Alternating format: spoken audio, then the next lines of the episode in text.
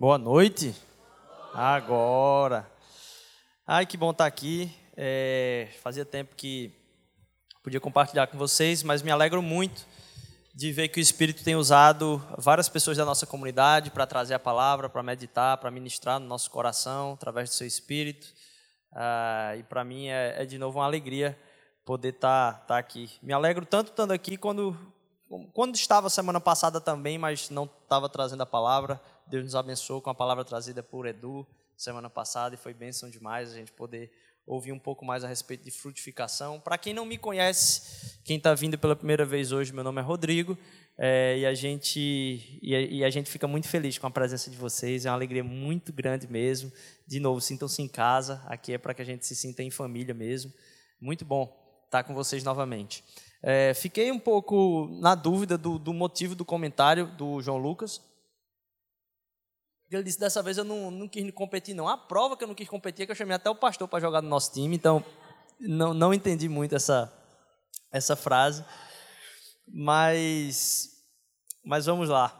Bom demais, é, é uma honra mesmo a gente estar ali ontem e ver que mais de 60 pessoas mobilizadas ali para estar tá, curtindo o tempo juntos, mas também se empenhando para fazer a diferença através daquilo que, que foi o dia ontem, muito cordial, assim, já melhorei bastante, né, João Lucas? Saí de cartão vermelho para cartão amarelo ontem, então Deus está me restaurando, restaurando meu coração aos poucos. É, benção, benção demais estar em comunidade, qualquer momento da semana, e isso aqui é só um pedaço do que a gente quer viver enquanto comunidade, estar aqui esse domingo recebendo um pouco da palavra de Deus. A gente está numa série chamada Autômatos. Para quem não tem acompanhado, para quem não tem acompanhado a série, a gente tem disponibilizado todas as palavras, estão lá no Spotify, estão lá no SoundCloud, estão lá no, no, no, no, Google Podcast, em qualquer aplicativo que você tenha de compilação de áudio, em qualquer aplicativo que você tenha aí no seu celular, onde tem aí a, a oportunidade de ter podcast, a oportunidade de você ter áudios ali semanais, provavelmente no, nossas palavras estão lá. Se você não sabe como usar, venha perguntar-nos. Mais do que isso, eu estava conversando ontem, se tem alguma coisa que toca o seu coração e você quer partilhar aquilo que ah, você tem ouvido aqui, você tem a oportunidade de fazer isso com seus amigos, com alguém da família. Você pode partilhar as palavras que estão sendo trazidas aqui. Várias pessoas, e ela já, já tem feito isso, eu tenho recebido testemunhos desse partilhar das palavras, por isso que eu trago de novo aqui para vocês ah, se vocês se lembrarem aí e disserem, poxa, essa palavra me chamou muito a atenção, me lembrei de alguém. Não vale mandar a palavra dizer assim, eita, o pastor tocou na ferida de fulaninho, vou mandar para ele para ele ouvir ah, umas poucas e boas do pastor. Não, não é esse, não é essa a intenção. A intenção é que se alguma coisa lhe fez crescer, você possa partilhar também com outras pessoas. É, eu vou já falar para que vocês possam ir abrindo aí a, a, as Bíblias de vocês. Se você não tiver ah, com Bíblia não tem problema, você presta bem atenção aqui na leitura, ou então abre aí no seu celular a Bíblia, fique muito à vontade em relação a isso. Ah, em Gênesis capítulo 26. Gênesis capítulo 26. A gente vai pegar do versículo 12 ao versículo 18. Antes da gente ir para Gênesis 26, eu vou reler João capítulo 15, que tem sido a nossa meditação aqui constante, não é isso? Mas você vai abrindo aí em Gênesis 26, certo? Eu sou a videira verdadeira, estou em João, certo? Vão abrindo aí em, em, em, Gênesis. Eu sou a videira verdadeira e meu pai é o agricultor. Todo ramo que estando em mim não dá fruto, ele corta. E todo que dá fruto, ele poda, para que dê mais fruto ainda. Vocês já estão limpos pela palavra que lhes tenho ordenado. Permaneçam em mim e eu permanecerei em vocês. Nenhum ramo pode dar fruto por si mesmo, se não permanecer na videira. Vocês também não podem dar fruto se não permanecerem em mim. Se eu sou a videira e vocês o ramos, se alguém permanecer em mim ou nele, este dará muito fruto, pois sem mim vocês não podem fazer coisa alguma. Queria levar o nosso tempo a Deus em oração aqui. Pai, obrigado por a gente estar aqui hoje. Obrigado por tua graça, Senhor Deus. Obrigado por quem tu és. Obrigado porque essa tua graça que nos regenera, Senhor Deus, é o derramado do teu espírito, Pai, é poder poder se relacionar contigo, ó Deus que restaura o nosso ser, que nos dá um propósito de vida é, que também, Senhor Deus, nos enche de alegria, porque a alegria em Ti é a nossa força, Senhor. Obrigado por a gente poder estar aqui te louvando, que seja mais um tempo de louvor.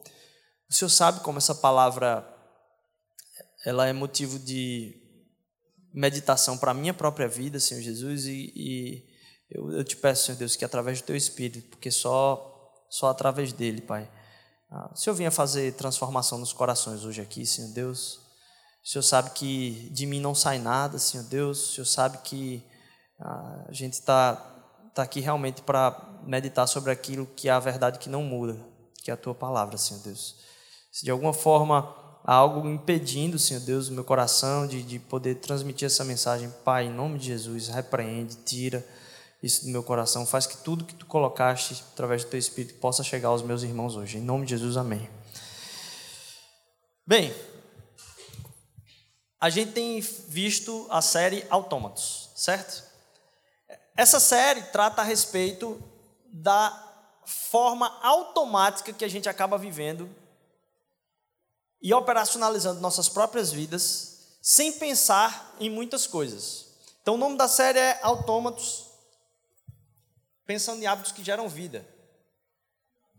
A noção é, é tratar a respeito de hábitos que transformem a forma como a gente faz tudo no nosso ser. Porque muitas das coisas que a gente faz, a gente faz automaticamente. Um autômato é, como a gente falou já, tipo um relógio cuco, ou então um, uma, uma caixinha de música. Quando você abre, ela dança. Quando você bate a hora lá do relógio, o cuco sai. Não há pensamento nisso. E muitas das coisas que a gente faz, que a gente realiza, a gente faz isso automaticamente, porque a gente não tem consciência das causas que fazem com que a gente haja daquela forma. Em muitos pedaços da nossa vida, nós somos autômatos. Em muitos pedaços da nossa vida, nós agimos da forma automática. É assim mesmo, tem que ser dessa forma. Não tem outro jeito de vivenciar. Ah, eu sempre fui assim. E eu já citei o fato, por exemplo, de um, um, um, a vontade que dá em mim, eu vou falar até um pouco mais disso hoje, quando eu estou comendo, de ligar a televisão. Porque a vida toda eu fiz isso. A vida toda eu, eu, eu, trabalhei dessa forma. Então, quando eu vou comer, a primeira coisa que vem é cadê o controle? E é algo que eu já compartilhei com vocês aqui, que foi algo de muito tempo de discussão. E às vezes ainda é, quando eu me esqueço. É, porque para minha esposa não, aquele é um tempo da gente estar tá junto, conversando. Provavelmente ela está mais certa do que eu. É, mas é o que automaticamente vem à minha cabeça. Eu nunca pensei sobre isso, só vinha. E a gente entender que a parte da nossa vida que agem automaticamente, a gente tem que entender o porquê disso. Vai fazer com que a gente consiga transformar e mudar algum, algumas das coisas que têm nos prejudicado e nos destruído. E aí a gente viu em quatro passos. E aí vai ser interessante hoje aqui, porque eu vou fazer os quatro passos ao contrário, para a gente fechar aí esse, essa primeira parte da série. No primeiro domingo a gente viu que somos seres estomacais, que muito do que a gente faz está muito mais baseado em como ah, os nossos desejos, a nossa fome trabalha o nosso ser do que algo que é racional, simplesmente. Muitos dos nossos comportamentos, eles não foram pensados, eles foram gerados na nossa vida por padrões de comportamento que vivenciamos a vida toda. A forma como você se comunica tem muito a ver da forma como o seu pai se comunicou com a sua mãe, a sua mãe se comunicou com o seu pai. A sua casa, ou a casa onde você habitava, onde você cresceu, isso tem uma influência muito maior na forma como você se comunica do que como você pensa que você se comunica. Porque, na verdade, a forma como você se comunica, você não está pensando nisso o tempo inteiro. Só sai. Sai da nossa boca. Porque aquilo ali foi gerado, transformado de uma forma tão profunda que hoje até mesmo pensar sobre isso é difícil. E as formas como somos seres estomacais, então hoje, tem muito mais a ver com mudar o padrão dos nossos desejos do que simplesmente pensar sobre alguma coisa. É algo tão profundo que acaba fazendo parte de quem somos, do que ansiamos. E que temos que estar abertos à ação de Jesus em todas as áreas da nossa vida. Então, uma pergunta para alguém que quer uh, se relacionar com Deus é somente uma: você deseja estar aberto à ação de Jesus em todas as áreas da sua vida, abrir sua vida em todos os detalhes para a ação de Jesus? E aí é uma confusão. Eu não estou dizendo aqui, para você se relacionar com Deus, você tem que mudar para se relacionar com Ele. Não. Ele se relaciona com você do jeito que você está. Ele não pede para que no relacionamento, para o relacionamento, você mude. Ele vai na caminhada te transformando. Então ele diz: esteja aberto a estar num relacionamento comigo. E abra todas as áreas da sua vida. Aos poucos eu vou ali costurando e trabalhando dentro de você a respeito do que você precisa mudar para o seu próprio bem, para a sua própria saúde, para o seu bem-estar. Então não é mude e venha. É venha. Eu é que vou te mudar. Porque você não tem capacidade de mudar sozinho. Primeiro somos seres estomacais. Beleza. Agora tem um outro problema aí. Aí a gente vai pegar aí quatro palavras sobre um tema que é o de repetição. Somos seres estomacais, primeira palavra. Segunda palavra, o poder do mesmo. Porque as repetições é que vão gerar em nós certos hábitos e costumes e que tem o poder de nos livrar de comportamentos que não são legais. E a gente viu que o mesmo e o poder do mesmo tem a capacidade de nos levar a permanecer na, na, na, na videira, naquilo que Deus é e o que Ele quer trabalhar na nossa vida. Então, qual é o poder do mesmo? O poder da repetição. Você, eu aconselho você pegar essa palavra de novo aí na internet, se você não estava aqui. A gente passou o vídeo, fez a comparação aí com o, o, o futebol americano, para quem conhece o Odell Beckham.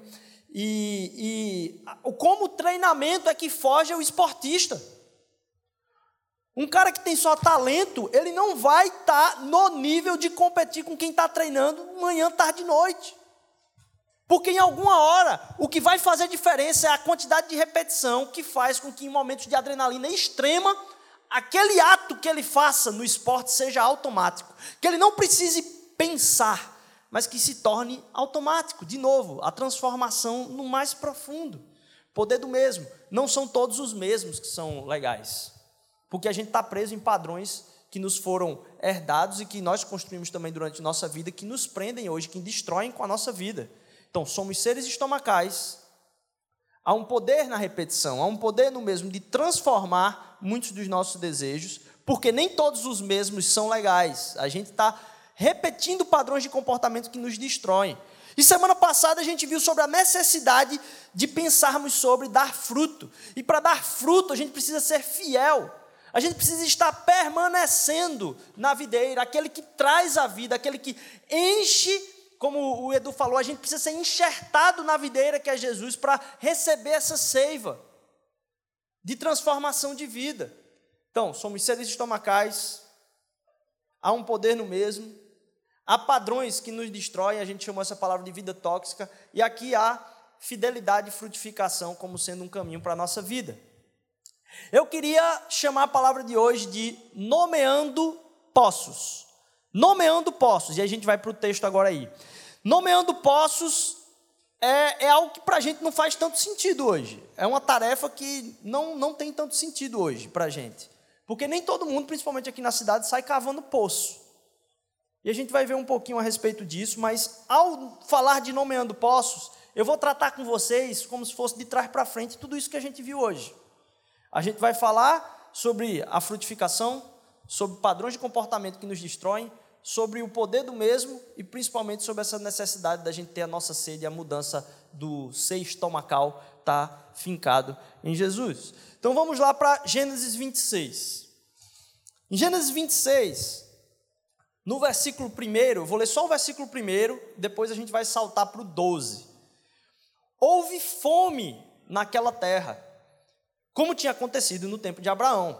Por isso Isaac foi para Gerar, onde Abimeleque era o rei dos filisteus. Versículo 1. Pulamos para o versículo 12. Isaac formou lavoura naquela terra e no mesmo ano colheu a cem por um, porque o Senhor o abençoou. O homem enriqueceu e a riqueza continuou a aumentar até que ficou riquíssimo. Será que a riqueza enriqueceu, continuou a enriquecer e ficou riquíssimo? É muita riqueza num versículo só. Possuía tantos rebanhos e servos que os filisteus os invejavam. Estes taparam todos os poços que os servos de Abraão, pai de Isaac, tinham cavado à sua época, enchendo-os de terra. Então Abimeleque pediu a Isaac: Sai de nossa terra, pois já és poderoso demais para nós. Então Isaac mudou-se de lá e acampou no vale de Gerar. E ali se estabeleceu. Isaac reabriu os poços cavados no tempo de seu pai Abraão, os quais os filisteus fecharam, ou entulharam, em algumas outras palavras, depois que Abraão morreu. E deu-lhes os mesmos nomes que pai, seu pai tinha lhes dado.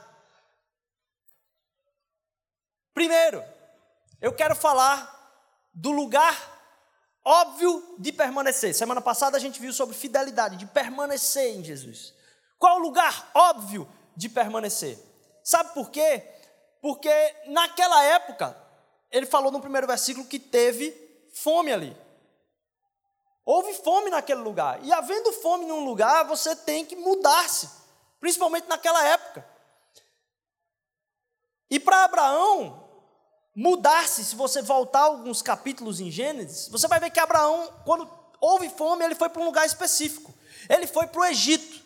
Então, se você continuar lendo o capítulo 26, vai dizer que Isaac teve a mesma jogada. Para você ah, só lembrar aí, Isaac é o filho de Abraão.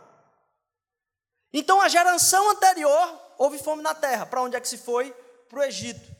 Na continuidade dos versículos, Deus vai falar para Isaac: não vá para o Egito, você vai para a terra que eu vou mandar você habitar. Não vá ao Egito. É o que Deus fala. É óbvio que você não tem ah, estratégias mundiais do que fazer numa época de fome. Todo mundo sabe que quando tem fome, há um lugar próspero onde buscar. É o lugar mais certo, vá para o Egito. E é óbvio para a cabeça dele fazer aquilo ali, porque não havia como ter fruto na terra. Não tinha como ter fruto na terra. Então, o lugar onde ele podia buscar é, talvez, onde ele já ouviu das histórias dos seus antepassados, uma história que foi contada para outra pessoa, um, um, algo que foi falado para outras pessoas e que ele viu o resultado de imitar ou ir atrás daquilo que ele já viu dando certo. E muitas vezes, eu tenho visto ouvido, partilhado e até mesmo quisto. Experimentar na minha vida algo que foi verdade para a vida de outra pessoa ou em outra geração.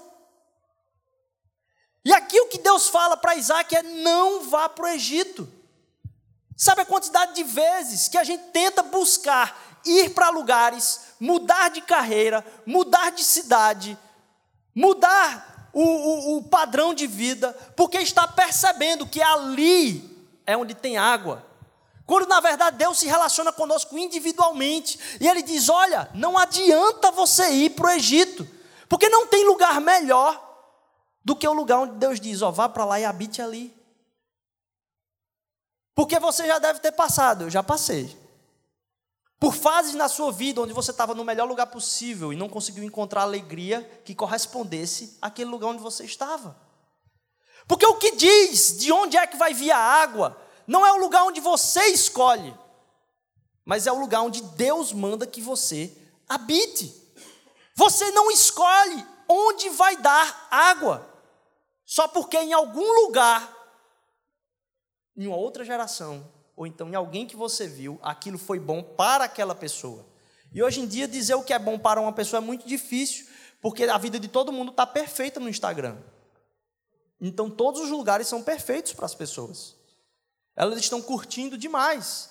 E aí, a, gente teve um, um problema agora com uma chacota que foi feita com um dos maiores influenciadores do Brasil na internet, que foi o Whindersson Nunes onde ele postou uma risada e a pessoa disse: gente, ele não estava deprimido?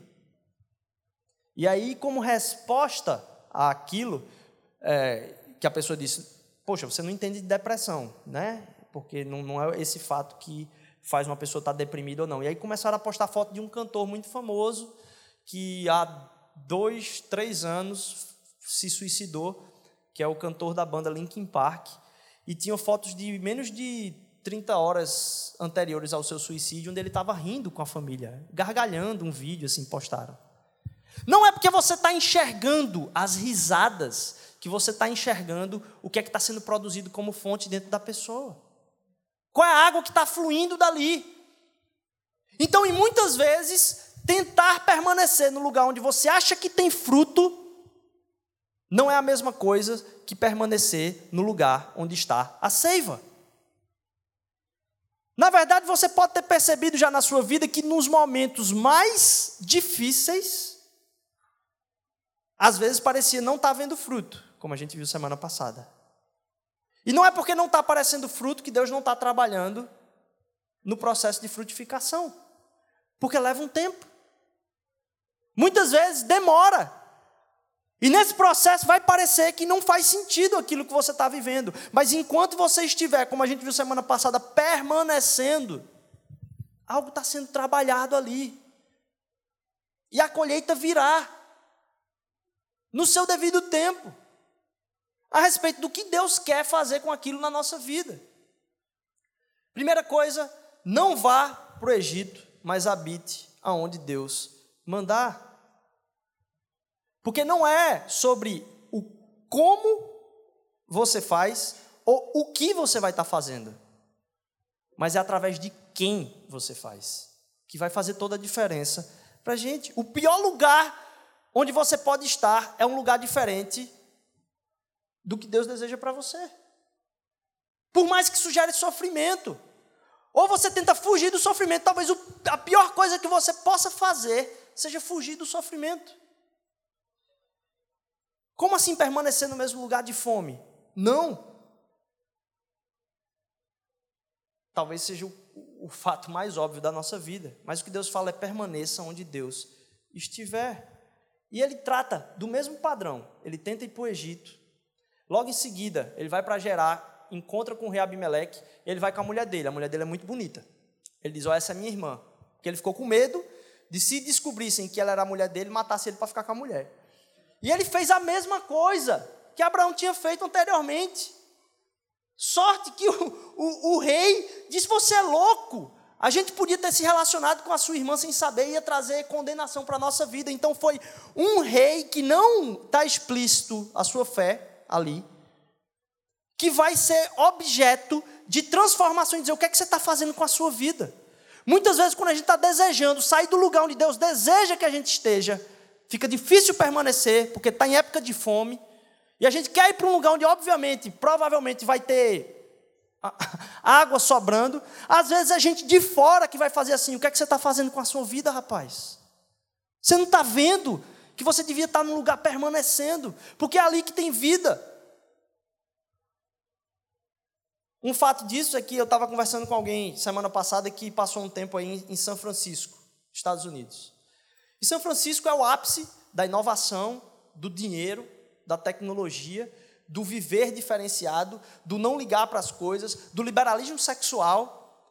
E aí saiu uma reportagem dizendo que em São Francisco é o lugar onde tem mais gente com angústia da alma. Mais gente de, completamente perdida na questão do estar bem consigo mesmo. O lugar mais avançado, onde fluem todas as riquezas, é o lugar onde há mais escassez? Esteja de onde, onde sai a vida. O lugar onde você deve estar é o lugar de onde sai a vida. O lugar onde você deve estar não é no Egito, não é em São Francisco, não é em, é no lugar onde Deus disse para você estar. Porque ele fala uma coisa para a geração anterior e ele fala uma coisa para o seu amigo, mas ele quer falar especialmente diretamente com você. Então, primeira coisa, permaneça onde Deus deseja que você permaneça. permaneça. Pode haver fruto no tempo de confronto. Sabe por quê? Onde a gente mais cresce é no confronto. Eu não sei se você lembra aí quais foram as épocas onde eu mais amadureci, onde eu mais cresci na vida. Provavelmente tem algum confronto relacionado com essa época. Não em épocas de conforto e fuga do sofrimento. Normalmente lembramos do crescimento por confronto. O fruto está sendo produzido em você mesmo que você não veja. Esse foi o ponto da semana passada. E não é da noite para o dia. Por quê? E aí a gente faz a transição agora. Padrões tóxicos e uma vida tóxica, um padrão que foi gerado na sua vida por 20, 30, 15, 40 anos, não vai ser mudado em meses. Talvez leve muito tempo, talvez o compromisso da sua vida esse ano é entender de Deus como aquele padrão de vida tóxica está te destruindo e como você pode ser liberto disso. Porque não vai ser de uma hora para outra que isso vai acontecer. Aquilo foi construído a forma de você operacionalizar automaticamente em muitos anos. Por isso a vida do cristão não é aquela que leva a pessoa a dizer, ah, aquele, aquela pessoa ali é perfeita, ela não cai. Não, é aquela que ela cai e diz, eu vou lutar contra isso, e se levanta. Ela cai e diz, eu vou lutar contra isso, ela se levanta. E ela cai de novo e diz, eu vou lutar contra isso, e ela se levanta. Por quê? Porque a gente não está em pé pela nossa força, mas pela mensagem da cruz.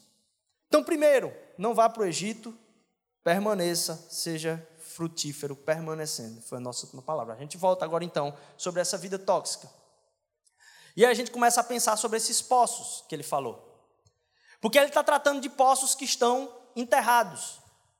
E perceba, naquela época ali isso é um negócio difícil, a gente vai comentar um pouco mais. A gente falou de padrões, como a, a planta, de novo, a Polly falou sobre a planta e a dificuldade de ver a planta crescendo ao regado dia a dia. Alguns padrões na nossa vida não são tão imperceptíveis que a gente faz afirmações absurdas e até científicas a respeito deles. E aí eu quero convidar você a se perguntar: o que é que se repete no padrão que você questiona? O que faz com que você se martirize? O que estava acontecendo na época em que você caiu ou em que você percebeu algo de tremendo erro que foi acometido na sua vida. Quais eram as circunstâncias, quais eram os contextos? Porque automaticamente você tende a se colocar nos mesmos contextos sem nem perceber. É o que a gente comentou aqui, toda vez que eu falo essa coisinha, sempre vem alguém depois dizer: Não, Rodrigo, mas não é assim porque você não me conhece. Que é, ah, eu sou uma pessoa diurna e eu sou uma pessoa noturna. Eu sou uma pessoa que é mais da noite, tem a pessoa que é mais do dia.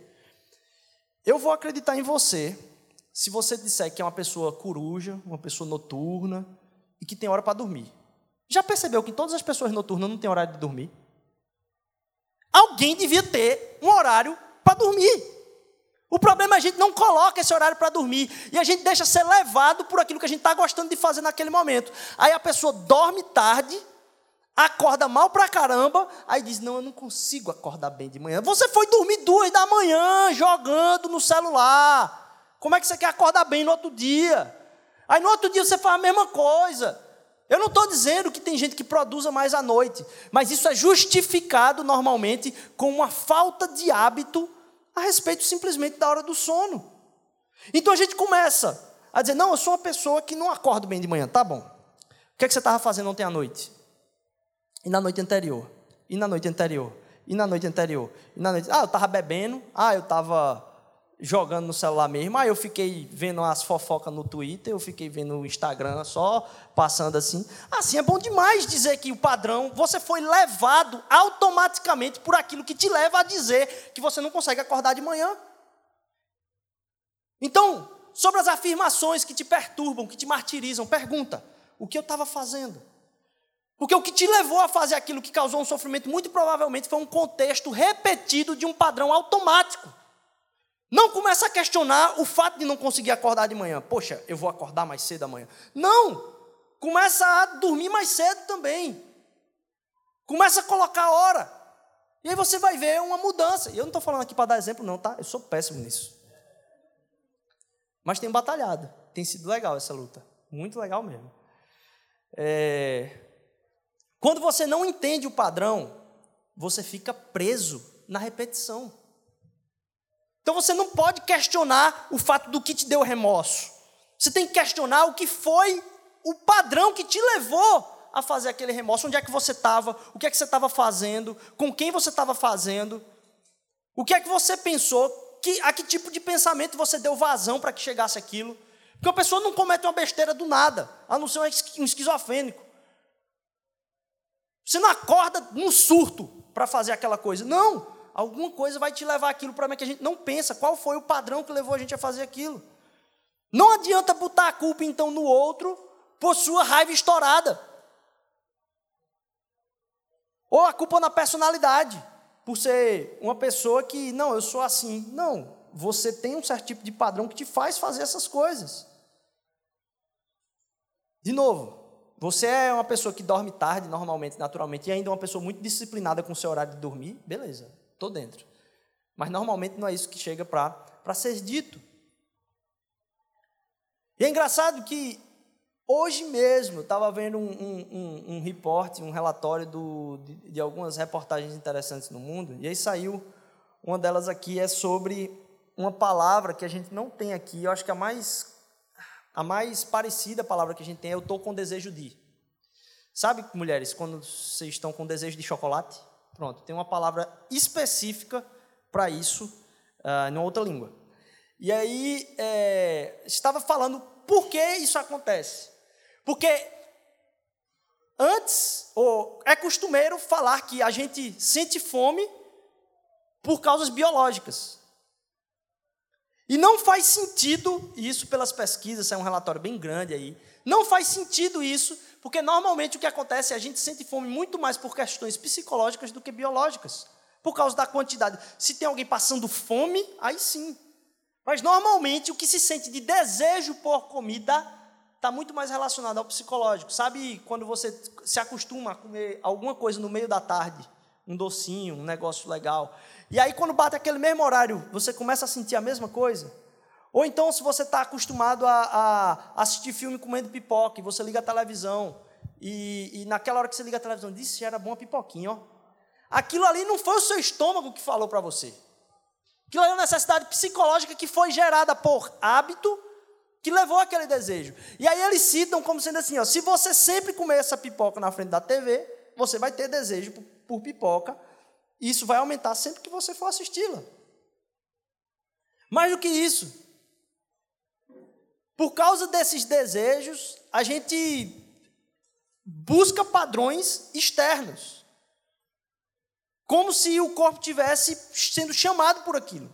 Mas o que na verdade acontece é que o nosso psicológico foi gerando uma necessidade profunda do nosso ser. E ele vai analisar justamente essa questão entre o chocolate e a menstruação.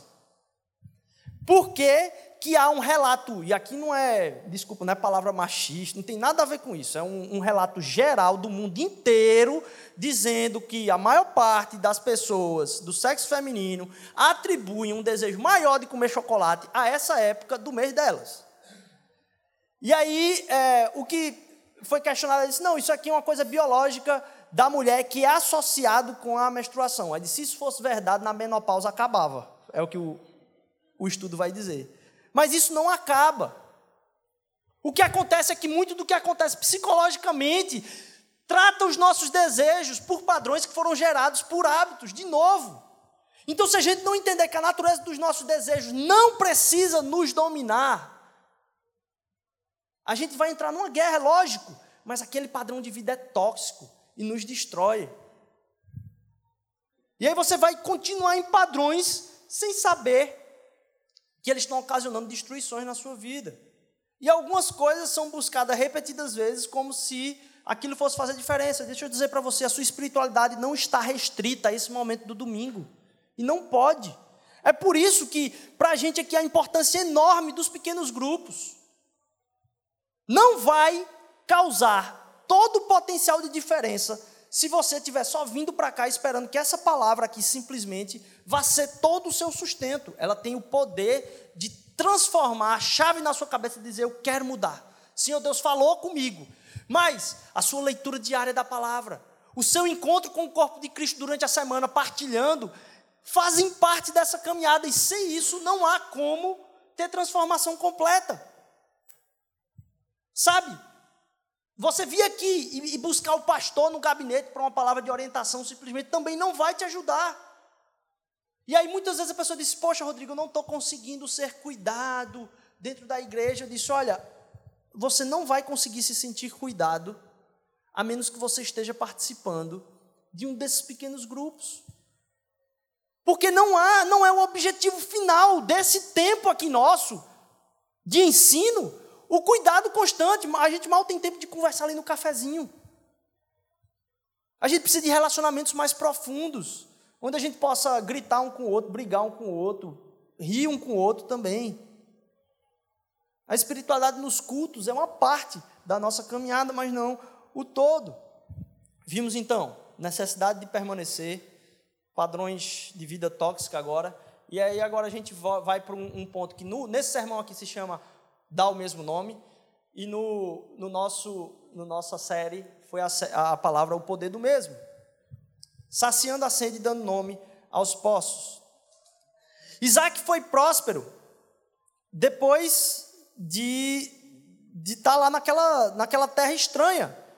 Se você perceber aí é, a, a, a bronca que é o, o fator Isaac estar numa cidade que não era o Egito agora, ele foi para uma outra cidade.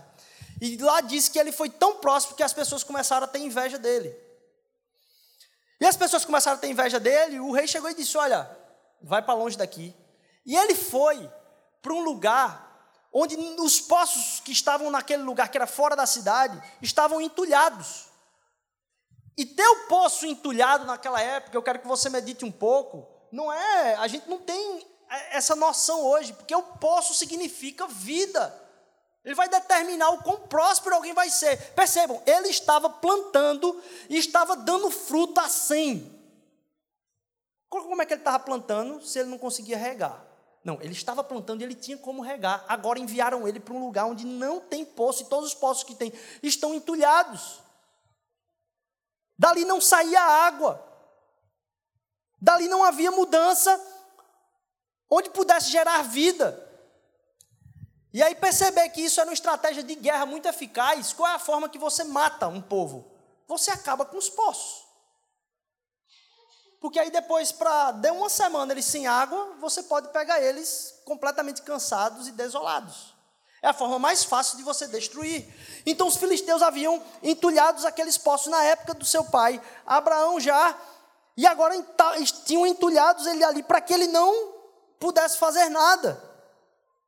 Isaac foi próspero, depois foi levado a lugares de poços entulhados. Sem água, não importa o que você plante vai dar errado.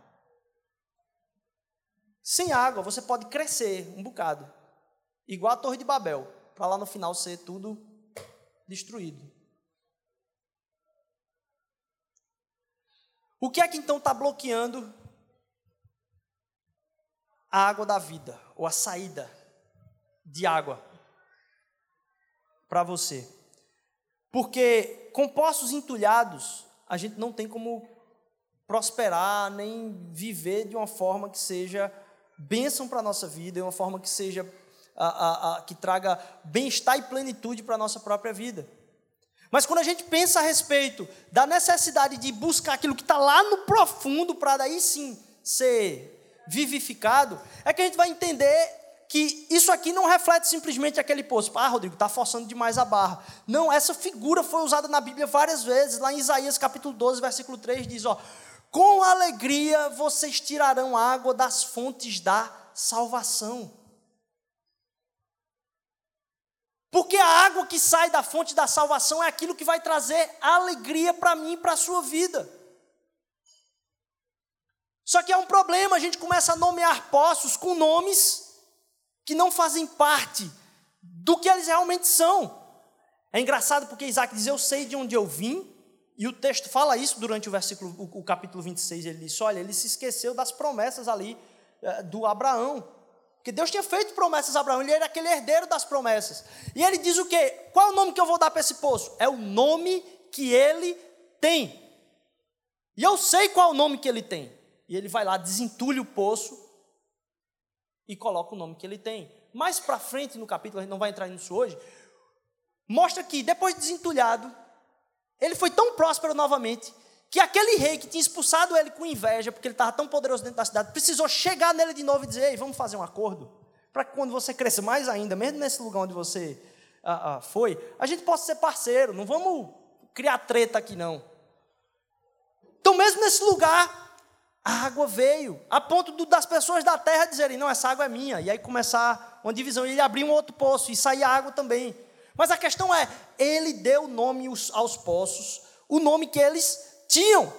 O problema é que muitas vezes na vida da gente, alguns desses poços da alegria da salvação estão entulhados. E a gente não quer revisitar isso. Porque a gente acha que a novidade é que vai fazer diferença na nossa vida. Quando desentulhar, voltar para o lugar da fonte, desentulhar e nomear ele com o mesmo nome, é que vai fazer com que tenhamos vida e vida em abundância.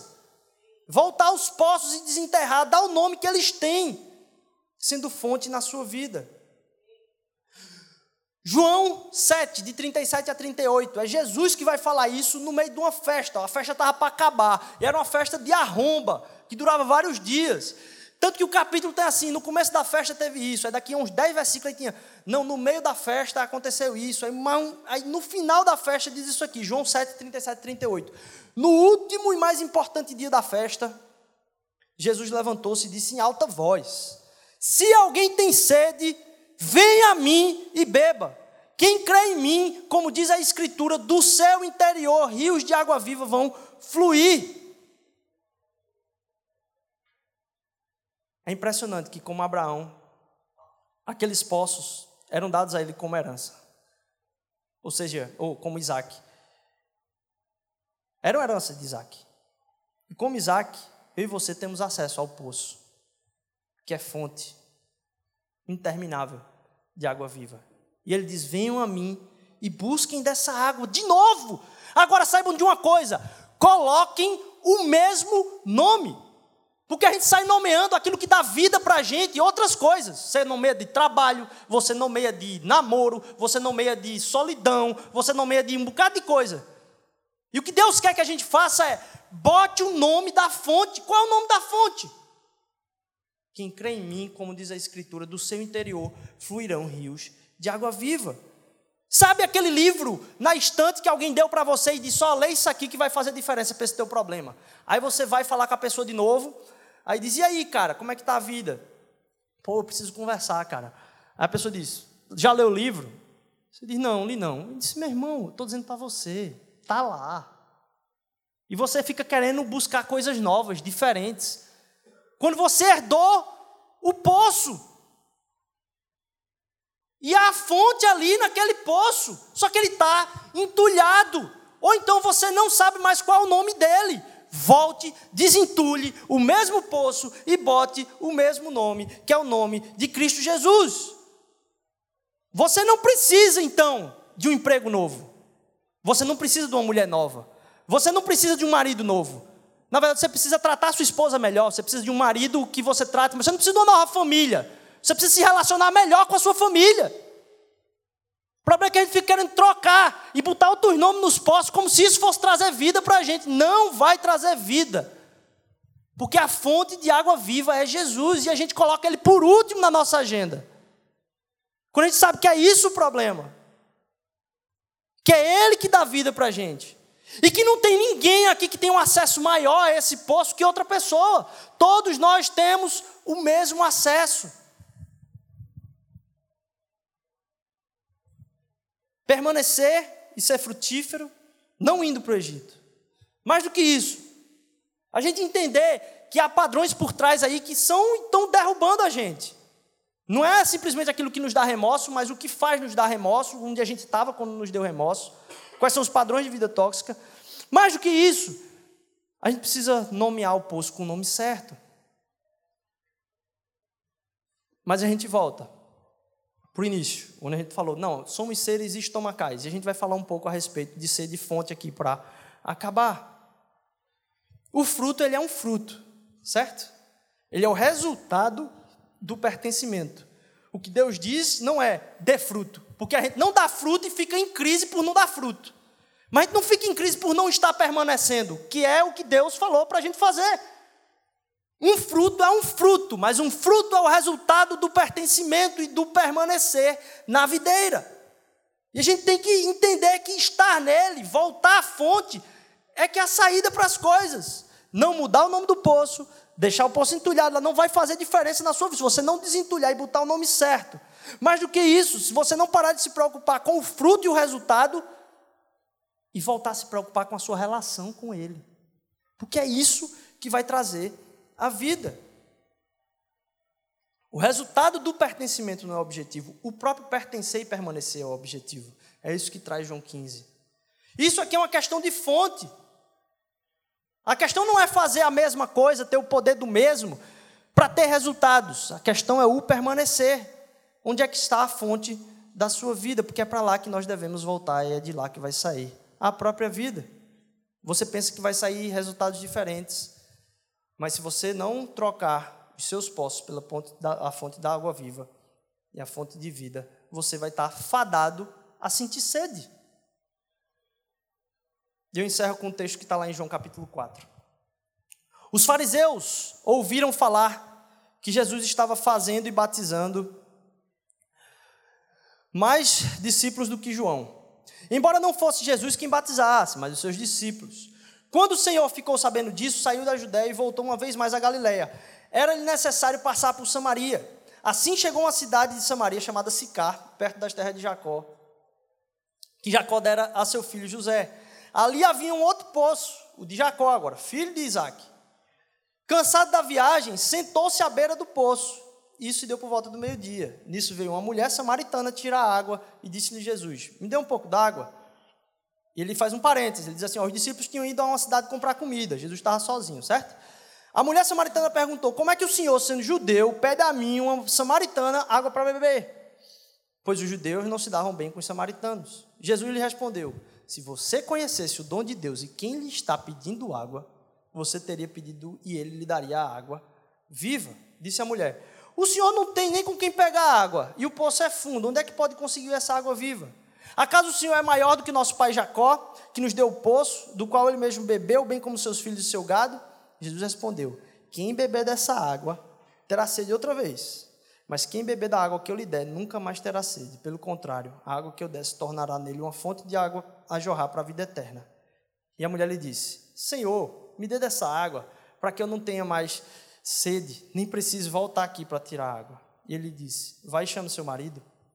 Não tenho marido, respondeu ela. Disse Jesus: Você falou corretamente, dizendo que não tem marido. O fato é que você teve cinco, e o homem com quem você vive agora não é seu marido. O que você acabou de dizer é realmente verdade.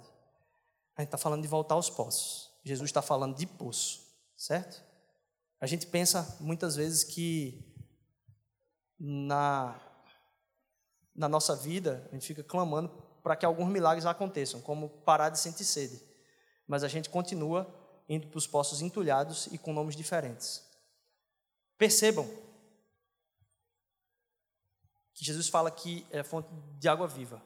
O evangelho, ele não é o passo inicial do cristianismo. O evangelho não é o que você acredita para dizer, isso aí é o mínimo que a pessoa precisa ter para ir para o céu. Não, não é isso. O evangelho é capaz de transformar a sua vida todos os dias, pouco a pouco. Ele é mudança para a sua vida agora aqui. Ele não é um ticket para você ir para o para o céu e tá pronto, beleza, e agora? Vou trabalhar na igreja. Não, não é isso. É porque ele vai ser fonte de água viva para você todos os dias da sua vida. Quero que a gente volte para o texto.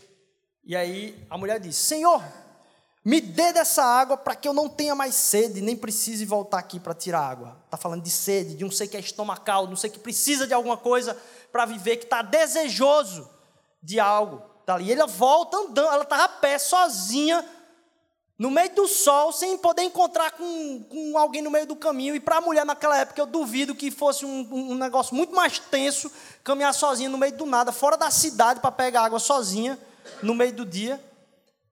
E ela está lá, por quê? Por causa da sede dela. Ela faz muitas coisas, como um ser estomacal que sai da sua cidade em busca daquilo que é o que vai matar a sede dela. Ela diz: Senhor, dê-me dessa água para que eu não tenha mais sede nem precise voltar aqui para tirar água. O que é que Jesus responde, num contexto falando de poço? Vá e chame seu marido e volte. Por que, é que Jesus fala isso? Jesus está dizendo para ela que o poço dela é o marido dela. Jesus está dizendo, você quer água viva mesmo? Por que, é que você não vai buscar o que você está tratando na sua vida como água viva? Por que, é que você não vai buscar aquilo que você tem bebido como água viva na sua vida? Porque aqui o contexto é completamente poço. E a gente chega para Jesus como se a gente não tivesse idolatria no nosso coração, como se a gente não tivesse outros poços e outros deuses ao quais a gente presta culto, com o nosso estômago, com a nossa sede, e que não vão ser capazes de preencher o nosso ser, restaurar a nossa sede e nos deixar plenos. E aí Jesus diz: venha para mim, esqueça esses outros poços. Esse convite que eu faço para você hoje. Que você possa esquecer os poços nos quais há entulho hoje e nos quais há outro nome hoje. Que você possa nomear aquilo que vai preencher o seu ser com um único nome que é capaz de fazer isso. A única fonte de água viva, Jesus Cristo. É por ele que a gente está aqui. A gente só vai falar aqui sobre ele, porque não tem pregação e quantidade de pregação suficiente que vai te tornar monótono. E olha que a gente está aqui há três anos falando a mesma coisa. Percebem? Não acaba. Não acaba. Porque é fonte de sabedoria, é fonte de. Deus, que trabalho doido é esse? Como é que eu vou ter palavra para falar por ano e ano e ano e ano para aquele povo? É porque essa palavra aqui, ela é viva. E ela atinge o nosso ser de uma forma que não é um livro comum, não. Essas histórias, elas saem e atingem o nosso coração de uma forma a transformar-nos a cada dia. Porque é fonte de água viva. Jesus é fonte de água viva. Que a gente possa deixar de lado esses poços que têm feito tanta diferença na nossa vida.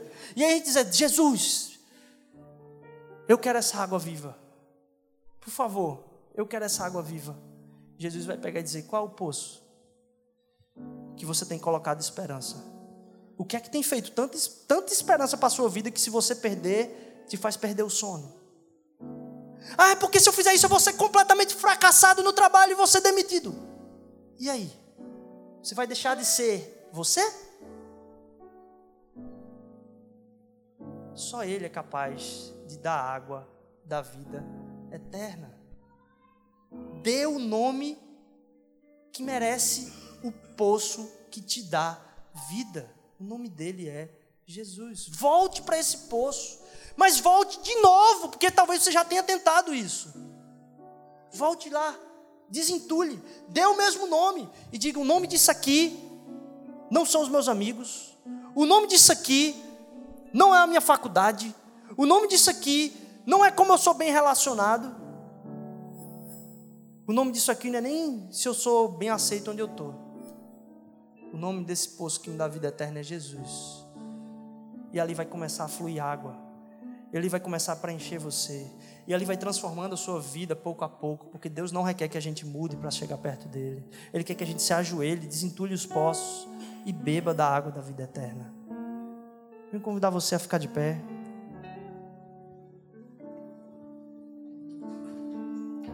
A orar nesse momento comigo. Mas antes da gente orar e a gente celebrar esse Deus maravilhoso que nos renova dia após dia, deixa eu dizer para você, essa não vai ser uma semana diferente. Essa vai ser uma semana nova, porque as misericórdias do Senhor se renovam a cada manhã. E você tem a possibilidade de ser preenchido por essa fonte dia após dia.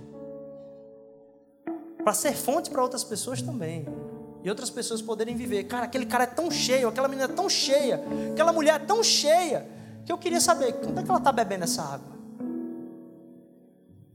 Que a gente não faça as coisas que a gente tem que fazer pelo Evangelho, porque a gente tem que fazer, não, mas porque a gente está transbordando mesmo. Não cabe em nós essa fonte.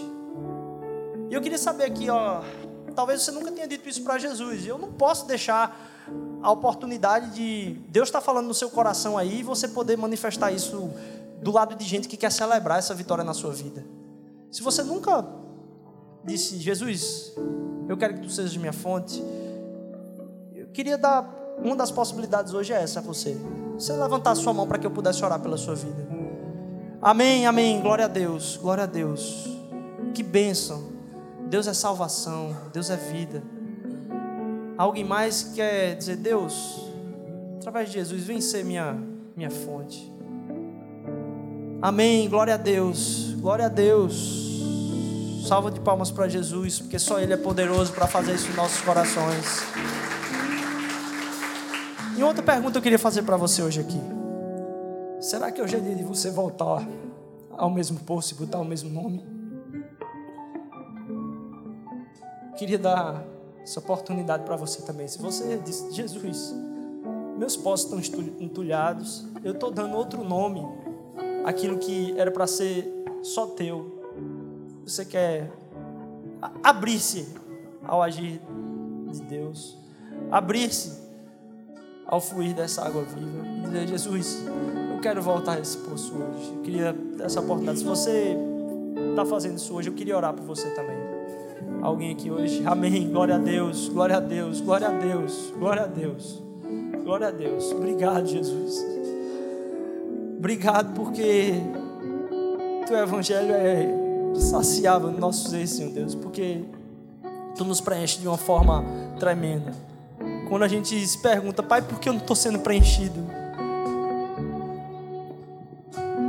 é muito porque a gente dá outros nomes aos nossos poços e a gente deixa os nossos poços entulhados, Senhor Deus. Vem nos fazer permanecer, Senhor. Vem nos fazer frutificar, Senhor. Vem nos fazer destruir padrões de vida tóxica, Senhor Jesus. Vem destruir isso em nós, Pai. Senhor, vem fazer com que aquilo que te agrada seja o padrão da nossa vida. Faz isso ser o mesmo em nosso ser, Senhor. Até a ciência, Senhor Deus, está dizendo: os nossos desejos podem ser transformados. Coisa que a tua palavra já vem falar, porque tu és capaz de nos mudar, Senhor Jesus. Vem transformar o íntimo do nosso ser, vem transformar os nossos desejos, Senhor Deus.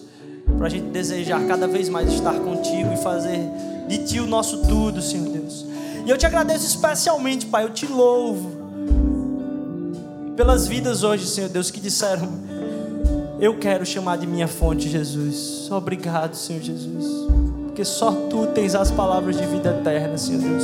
Só tu és fonte de água viva, Senhor Deus. Só a fonte da tua salvação é que nos traz alegria, Senhor Deus. Muito obrigado, Pai. Muito obrigado. Nos leve em paz, em celebração. Em celebração, porque o poço que veio nos dar a vitória, Senhor Deus, o poço que veio nos dar a possibilidade de frutificar cada dia mais, Senhor Deus, foi cavado na cruz, Pai.